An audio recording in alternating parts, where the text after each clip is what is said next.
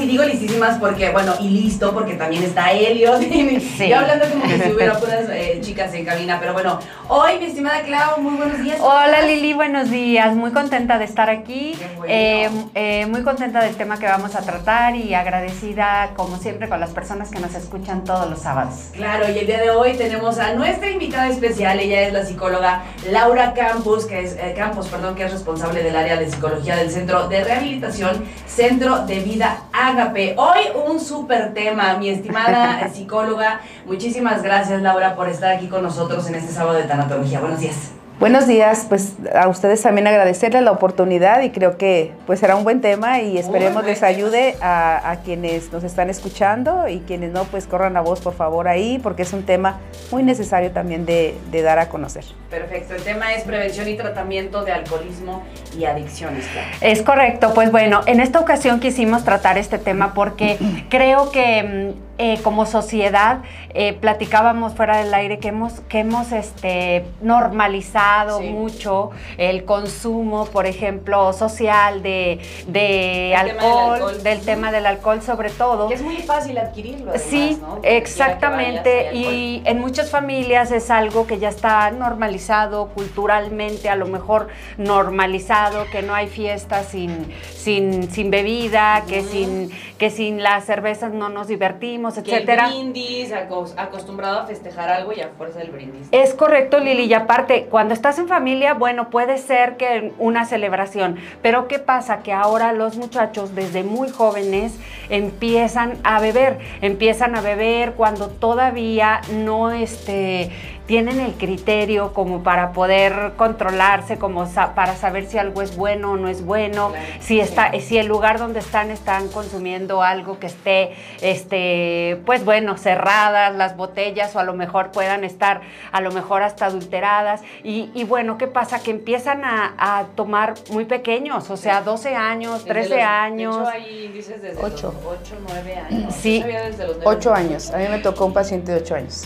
Ah, ok, este, y, y, aquí pasa que el problema principal es en, en eh, que en las familias mm, con mucha frecuencia hay bebidas hay botellas pues porque se quedan de los eventos anteriores, de las reuniones anteriores y eso también facilita que, los muchachos pues eh, tengan acceso a ellos y como están en una etapa de en donde están creciendo, donde todo es nuevo, donde todo están conociendo. Todo les llama la atención, es más fácil que los convenzan de algo. Exactamente. Entonces, ¿qué pasa? Que, que, van, que están muy propensos a, a, este, a caer en esto. Y cuando empiezan a, a consumir alcohol este, a, edad muy temprana, como que empiezan después con otras cosas. ¿Qué más, verdad? ¿Qué más? Es como, como ir retando, escalando, escalando ir retando. ¿Qué más? Aquellas cosas que les dan alguna emoción extra, que les dan alguna, este,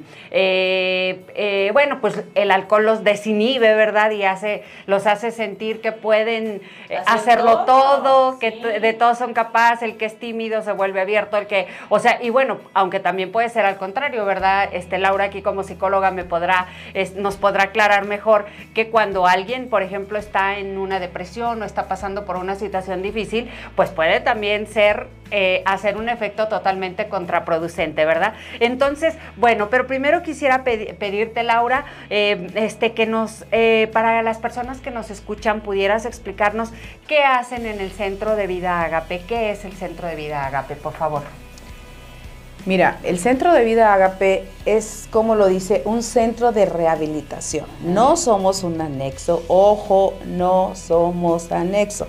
Okay. Porque desafortunadamente hay esa, eh, pues como... Eh, Generalización. Sí, o esa inquietud ah, de, que, ¿sabes qué? Eh, qué? ¿Qué tal que lo llevo ahí y qué hacen? ¿Es lo mismo como todos? No, no somos lo mismo.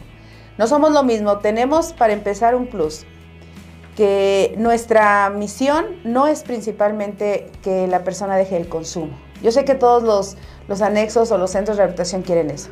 Nosotros, si tú me das un punto como de partida, yo te diría, nuestro eh, programa está diseñado para una integración familiar. Lo primero que una sustancia hace es que te desintegra la familia. Ajá. Si no es que ya vienes de una familia desintegrada. Claro, muchos. Pero lo que sí es muy cierto es que a final de cuentas, eh, todo, todo mundo sale dañado cuando hay una adicción. Hay daños colaterales. Entonces, nos interesa eso principalmente, porque pues centros ya hay muchos. Yo le he dicho a algunos de los familiares incluso, mira, si tú quieres que no consuma, lo encierras, lo amarras y no consume. ¿Y qué está, qué está pasando dentro de él? ¿Qué está ocurriendo a ti en tu entorno? Eso no te va a ser algo fácil de manejar. Pero lo que aquí queremos es que él pueda darse él cuenta de lo, de lo beneficioso que es estar sobrio y, en esa sobriedad ellos empiezan a extrañar a la familia. Nosotros tenemos ese programa con la familia. Tenemos dos programas, uno que es Knockout los martes, que es en, en el cual abrimos la puerta para que aquellos que tienen ese problema de adicción, y que no se quieren este, internar por diferentes situaciones, puedan ir y entonces damos un espacio de psicología, damos un tema eh, que de alguna forma les deje la esperanza y la fe, porque nuestro programa es cristocéntrico. Okay. O sea, el centro de vida Agape es, es sí, cristocéntrico.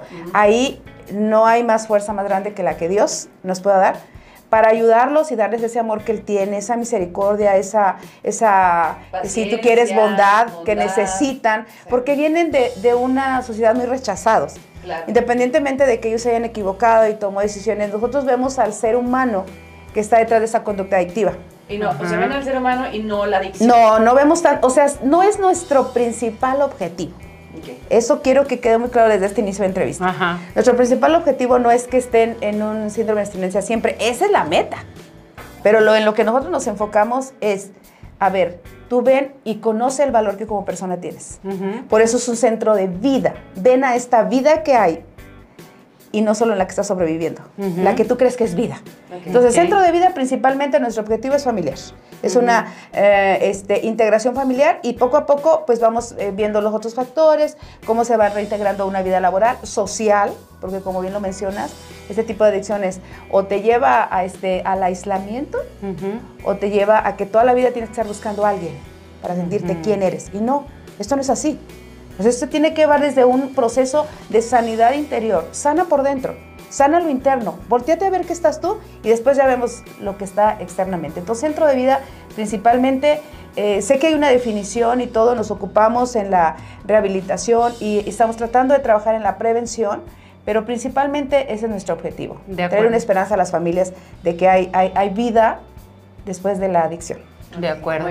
Sí, bueno, me parece súper importante esto que acabas de decir, Laura, porque eh, sí, normalmente se, uno trata, ¿verdad?, de que, de, que, de que cuando hay alguna situación como esta en la familia, de que se erradique, ¿verdad? Entonces, y también la parte que se me hace muy bonita, independientemente de que, bueno, todos podemos tener diferentes este, creencias, diferentes religiones, pero bueno, México es mayormente católico y probablemente aquí este centro cristiano, eh, eh, bueno, habla totalmente de, de Cristo y si de ahí yo me tengo que agarrar o me puedo agarrar para salvarme, pues la verdad es que yo creo que no hay poder mayor cuando creemos este, que, el amor de Dios eh, este, o del ser supremo que cada quien crea y que el llegar a el que las personas que se acercan con el centro de vida Agape eh, lo hagan de una manera eh, este como que sin estrés. Siento que el que, bueno, los van a anexar y que los van a, este, a,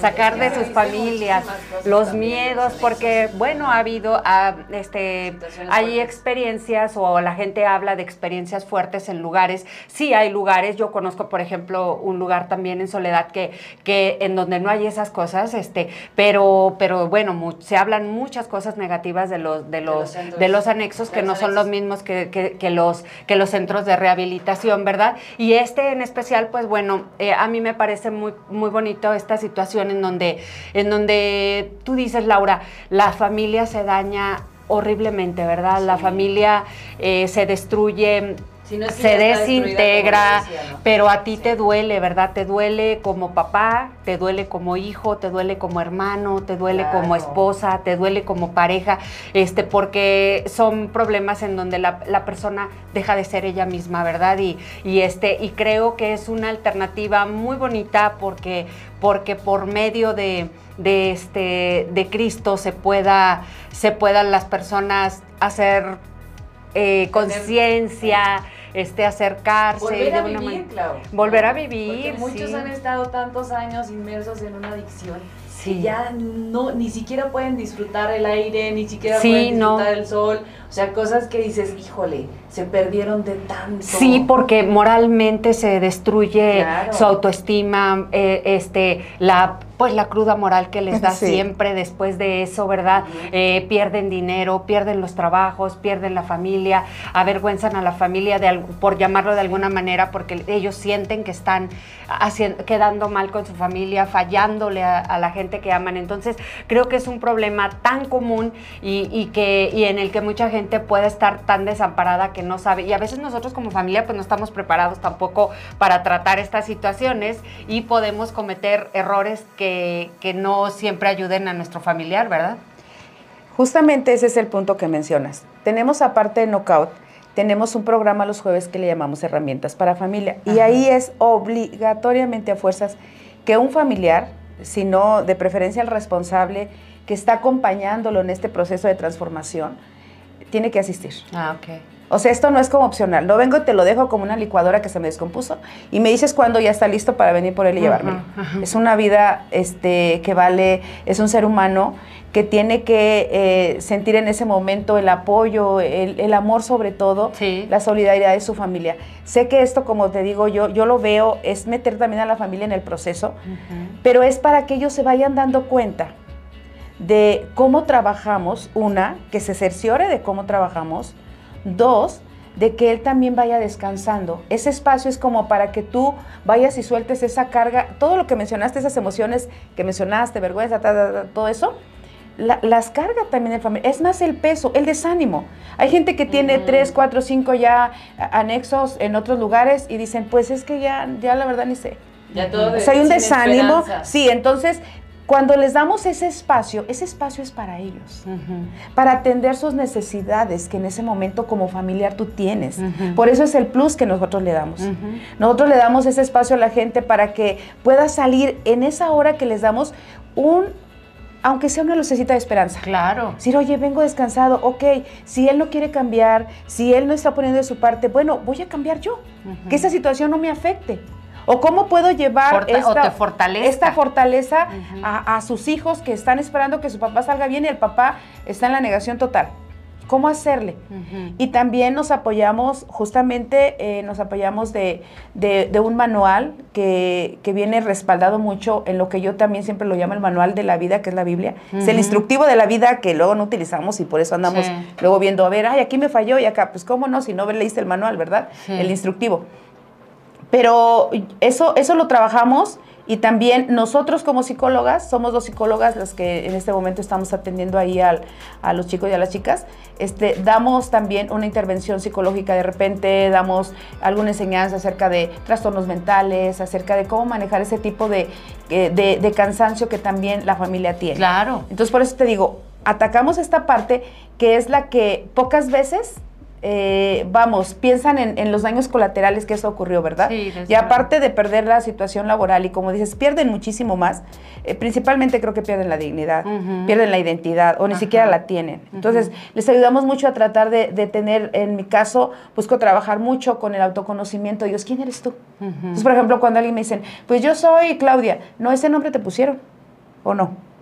¿O tú lo escogiste? No. Pues tú no, tú no eres Claudia es tu nombre para el INE y para eh, el banco, no sé. Sí. Pero ¿quién eres tú? Sí. Entonces hay que entrar en esa búsqueda con ellos, sensibilizarlos y ellos solitos son los que se dan cuenta, no, es que yo le hice esto a mi familia y extraño a mi familia por esto y por esto otro. Pero también la familia ya está receptiva porque también se le está dando a la par esa herramienta, esa, ajá, esa herramienta y de volver a sensibilizar en lo que realmente debe ser la unión familiar. Porque a veces ya están enojados. Por ejemplo, los chavos no los vemos hasta como en 15 días, o bueno, hablando de chavos, chavas, porque duran esos días enojados con la familia porque los metieron. ¿Por qué me metiste? Y no la quiero ver. No, pues no la va a ver, no la va a ver ahorita porque la, visita no es inmediatamente. Ni tampoco nosotros los atendemos inmediatamente porque están con esa eh, frustración. Ajá, eh, están cerrados. Pero ya cuando ellos solitos empiezan, no, es que sí la quiero ver. Y, gracias mamá porque me trajiste, gracias hermana. O sea, obviamente que en su momento, en ese estado tan intoxicado, tanto de cuerpo como de alma, mente y espíritu, pues obviamente no, quieres no hay, no hay nada que en ese momento, lo que quieres es la, la, la sustancia. Sí, claro. Sí, sí, sí. Y tienes toda la razón, Laura. Y aquí se me hace súper importante que, que la familia vuelve a a renovar también las esperanzas, vuelve a renovar la, la, fuerza, a fortalecerse y a decir, bueno, espero la fe de que esto sí funcione y al acudir con ustedes y escucharlo vuelve a sensibilizarse y puede ser de mayor utilidad y, y es más, el enojo que puedas tener por todo el trayecto eh, desagradable que hayas recorrido como familiar de una persona este, que, que tiene eh, eh, algún alcoholismo, adicción. o algo, este, pues se renueva, ¿verdad? Y, pues es una, una forma más. Ahora yo quiero comentar que aquí, como este programa ya sabemos es de tanatología y, que mm, de repente personas preguntarán que, este, que, cómo se puede pues esto em, entrelazar, ¿verdad? Y quiero decir que bueno, una cosa muy importante que pasa cuando una persona está en duelo o que ha tenido una pérdida o esté, está este, transitando un duelo por cualquier tipo de pérdida, es, es precisamente que buscamos algunas maneras de sobrevivir, ¿verdad? Y entre las formas de sobrevivir muchas veces nos acercamos de manera equivocada a este a estos a una adicción. a, una adicción huidas. A, esas huidas. Sí que es exactamente es una manera de huir, entre entre la todo los el proceso del duelo de la culpa de la que no lo aceptamos entre y todo este proceso que puede durar eh, dependiendo de la persona de su resiliencia del, de su de las herramientas con las que cuenta en la vida para poder salir adelante o inclusive de los apoyos externos que tenga o su red de apoyo eh, podrá este, mm, transitarlo mejor o peor. Y muchas veces, así como se pueden ir a, ejercitarse en extremo y hacerlo esto como una obsesión, pueden irse también a algún lado donde estemos dañando de manera negativa con alguna sustancia y, este, y que este, esto pues limita que se pueda lograr un, un proceso de sanación un poco más saludable, un poco más natural y este, porque la gente busca como anestesiarse de alguna manera de, su dolor y, así huir pues este, en este caso de la, de la realidad y pues bueno, con consecuencias muy negativas en la vida de la persona que está pasando por el duelo. Entonces por eso quiero preguntarte, eh, Laura, ¿qué tipo de adicciones trabajan en el centro de vida Agape? Bueno, en, cuestión de adicciones eh, estamos principalmente con aquellas eh, sustancias eh, destructivas. Destructivas, hay personas que nos llegan con, consumos de, de alcohol Fíjate, ahorita te voy a dar un dato que te estaba escuchando acerca del alcoholismo. Nos llegan más personas que, por ejemplo, ahorita en este momento están drogándose mucho con las metanfetaminas. Es mucho, mucho. La, mayoría de la población es ahorita con ese tipo de sustancias, conocido como el cristal. Entonces, eh, yo te puedo decir que de la población que tenemos, como un, si, si no estaría yo mal, un 4% es por alcoholismo. Ok. Y aquí viene este dato bien importante que quiero remarcar. Yo te puedo decir que anda más gente afuera con adicción de alcoholismo que adentro en los centros. Ah, sí. Porque socialmente es más aceptado. Es permitida. Es permitido. legal. Puede haber en la familia no uno, sino cuatro personas con, con, adicción al alcohol. Sí. Pero para nadie es problema. ¿Por qué? Porque nos, nos, defendemos con que tenemos una reunión social, convivimos, pero sí convivimos, pero no la pasamos muy bien.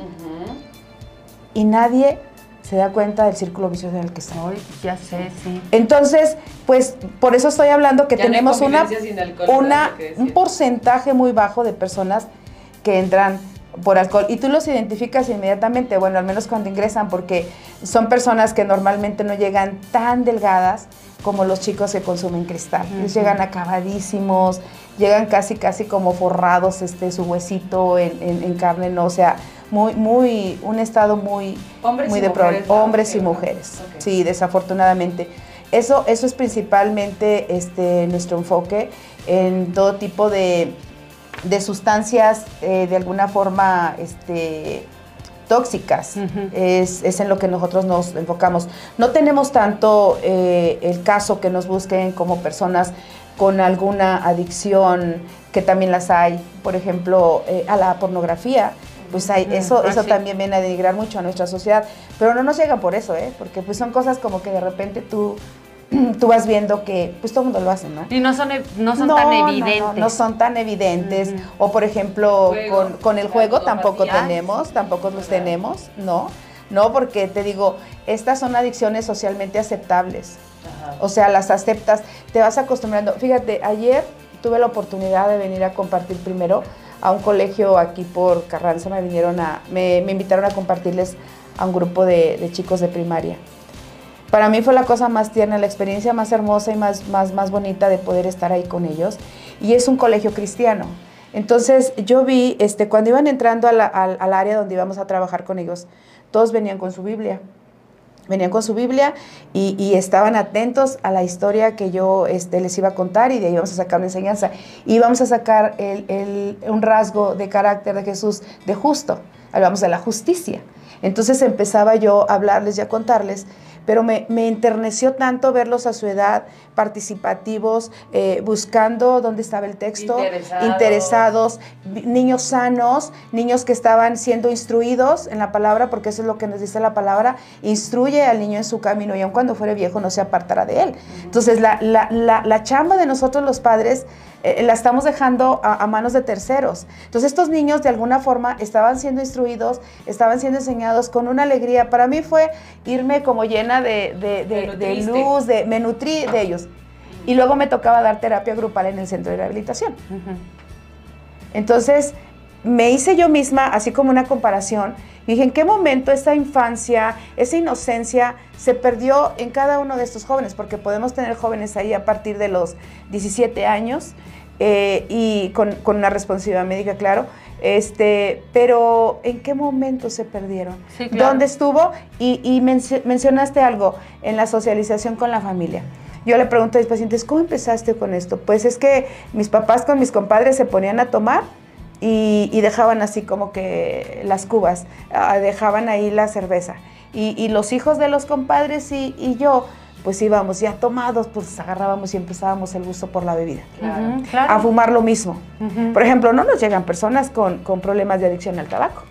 No. No nos llegan. Así que tú digas, oiga, vengo porque tengo una adicción al tabaco. Claro que no. Sin embargo, para mí, la adicción al tabaco y al alcohol, ojo, son como la puerta grande, el espacio grande para entrar a un mundo negro de drogas que no te imaginas. He aprendido cuántas, cuánta cantidad de drogas con que ellos se pueden este, drogar. Pero este, algo que, que, quiero y que me llama la atención es que tristemente se está normalizando entre la misma familia el consumo de la marihuana. O sea, por ejemplo, tengo mamás que me dicen, no, pero solo consume marihuana, está encerrado, pero él no, no, no hay problema, o sea, él no, le hace, no le hace mal a, nadie, está tranquilo, es relajado. O sea, cuando me dicen, no, pero solo consume marihuana, yo digo, o sea, entonces ya vamos a pasar del tabaco y el alcohol a la marihuana. Claro. ¿Y, y, qué efectos va a tener? Yo le pregunto a la mamá, ¿y tú sabes qué efectos va a tener si él sigue con el consumo de la marihuana? No, pues la verdad no, no, no, estoy van enterada. como decía Lili, o sea, sí, efectivamente. Sí, eh, y la verdad esto sí se me parece muy importante porque si así como normalizamos el alcohol, el, cigarro, pues al rato vamos a estar normalizando la marihuana y todo lo demás, ¿verdad? Este, quiero, quiero este, eh, comentar también, bueno, eh, antes de preguntarte, Laura, dónde, dónde está el centro de vida, cómo se comunican las personas con ustedes, quiero que sí podamos identificar nosotros nosotros como papás, como hermanos, como, como personal docente, como gente que convivimos con jóvenes y, adolescentes o, incluso con niños, ¿verdad? Porque ya vimos esto. Eh, dijiste ahorita algo súper importante, que nosotros creemos que los otros son responsables de, de, la educación de nuestros hijos, sino nuestros hijos son nuestra responsabilidad de vigilarlos, de cuidarlos, de, de darles las instrucciones, de darles la información, de estar atrás de ellos y no decir, yo ya he hablado con él y ya le dije, no, porque pues, o sea, otro más va a hablar y le va a hacer más caso que a ti, ¿verdad? Que muchas veces sucede, ¿verdad? Y, y, este, corren riesgo, este, por ejemplo, mm, eh, o son más vulnerables las, las personas que pueden tener este, experiencias estresantes en la vida temprana como maltrato infantil, abuso sexual, este, eh, y otras formas de trauma, ¿verdad? También eh, esto puede tener alguna connotación genética, que estaba, estaba leyendo que, bueno, hay cierta propensión genéticamente, que un, hay una... Eh, bueno, lo que decíamos, una exposición este, eh, prenatal a lo mejor al, alcohol o a las drogas, eso también puede ser un factor que puede influir, ¿verdad? Eh, tener compañeros y amigos que, bueno, también consumen y obviamente pues está un poco difícil solamente que tú tengas mucha información, que estés bien cuidado y que seas... Em, Muy sabio. criterio, ¿verdad? De edad, criterio. Hace rato hablábamos también, Lau, que, que mm, pues el cerebro de las personas, ¿verdad? Se empieza, se termina de desarrollar a los 25 años, ¿verdad? Entonces, este, y, en algunos casos creo un poquito más. Entonces, imagínate si a, un, a una personita de 13, 14, 15 años están, se está metiendo a, su cuerpo sustancias tan agresivas, tan fuertes, ¿Y, qué va a pasar con su cerebro? Pues no se termina, ¿verdad? No se termina de, de desarrollar. Por eso quiero pedirte de favor, este, eh, Lau, que si nos puedes este, mencionar cómo pueden las personas acercarse por apoyo, eh, que, también que nos menciones si esto tiene algún costo, si esto tiene alguna, alguna este, cuota de recuperación, no sé, porque es importante esto para las familias. Sí, mira, de hecho lo, lo, voy a leer porque estos datos normalmente yo no los manejo, pero los pedí justamente para eso. Eh, sí, hay, sí hay apoyo, de hecho eh, al ingresar eh, hay un costo de 2.500 pesos, que eso incluye la primera semana de atención para los usuarios y posteriormente se hace un pago semanal de 800 pesos.